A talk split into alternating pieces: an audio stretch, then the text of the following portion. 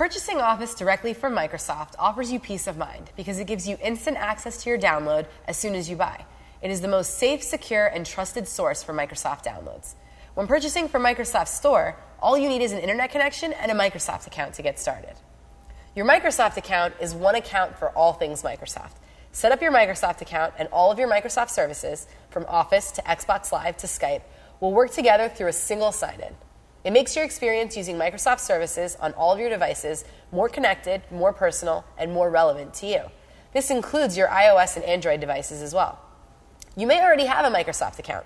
Before creating a new one, think about if you've ever done any of the following used Xbox Live, created an MSN, Hotmail, Live, or Outlook.com email address, or signed into any other Microsoft products or services.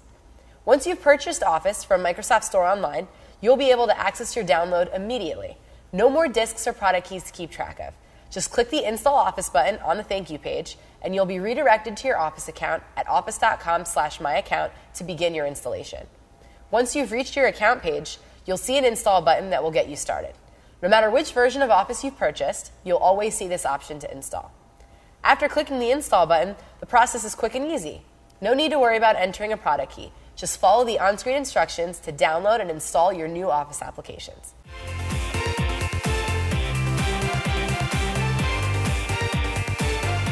Once this is complete, you can easily search for your applications and pin them to your taskbar.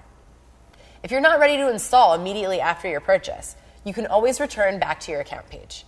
Navigate back to office.com slash myaccount and sign in with the same Microsoft account you used to purchase in order to view your account page. Click on the install option to begin.